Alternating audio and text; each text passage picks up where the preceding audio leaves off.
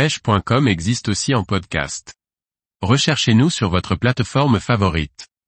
Automne, les techniques de pêche pour les carnassiers en eau douce. Par Olivier Lalouf. L'automne est là, les feuilles tombent, les pluies ont fait leur retour et la température descend.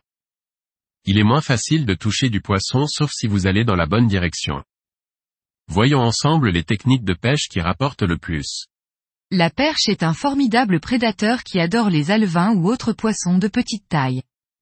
Dès qu'on présente un petit poisson nageur, elle réagit instantanément et monte en pleine eau pour l'intercepter. La nage du leurre doit être suffisamment démonstrative pour que cette belle zébrée l'intercepte et offre ainsi une touche pleine de puissance. Après avoir lancé, placez la canne en position basse et récupérez. Par la suite, en plaçant de petits coups de poignet sur le côté afin que le leurre perde sa ligne de nage, le poisson nageur montrera ainsi ses flancs et va attirer de loin les belles zébrées. Dès que vous piquez une perche, surtout ne changez pas de poste, mais relancez aussitôt. Vivant en banc plus ou moins dense, il n'est pas rare que les captures s'enchaînent très rapidement. Pour le matériel, une canne de 2,10 mètres et d'une puissance de 3 à 10 grammes offrant une bonne sensibilité au niveau du sion est nécessaire.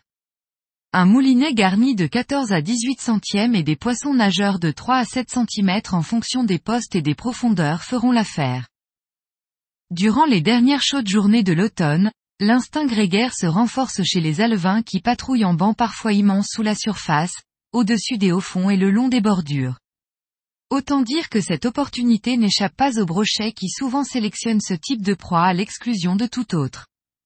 La réponse logique à ce comportement consiste à affiner ses montages, et à réduire la taille des leurs, stratégie dite du downsizing. Une petite tournante ramenée à faible profondeur, notamment un modèle Véron NE accent aigu peut vous rapporter de jolis poissons, à condition d'utiliser l'indispensable empile en fluorocarbone pour éviter les coupures.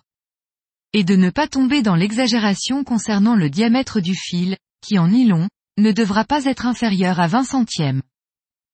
Pour le matériel, choisir une canne à lancer léger de puissance 10 à 30 grammes, un moulinet garni de nylon 20 à 28 centièmes ou de tresse en 8 à 10 centièmes. Le bas de ligne fluorocarbone ne devra pas être inférieur à 60 centièmes sous peine de punition immédiate. En ce mois de novembre, les cendres sont très actifs. Les jeunes blancs de l'année batifolent un peu partout autour des obstacles et pas très loin des bordures. Je vous invite à tester une technique très agréable et pourtant très peu pratiquée pour le cendre, la pêche à la cuillère du bord. Peu importe la cuillère, si elle est blanche argent, sans fioriture et de taille numéro 2. Pour être plus précis, si c'est marqué dessus Aglia Meps, c'est parfait. Travaillez votre leurre en souplesse à toutes les hauteurs d'eau sans vous cantonner au fond.